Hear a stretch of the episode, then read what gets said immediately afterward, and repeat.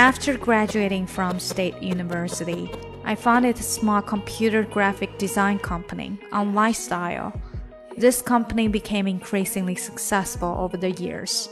I hold 65% of the shares and continue on its board of directors as chairperson. Although I have relinquished my position as general manager and stepped down as CEO. 今天又到了星期五，我们的职场类练习。那今天所说的是一个 personal statement，或者说 self introduction，自我介绍。更详细的讲解，请点击我的名字查看听力阅读专项提升。关注公众号 ES Post，每天接收跟读推送。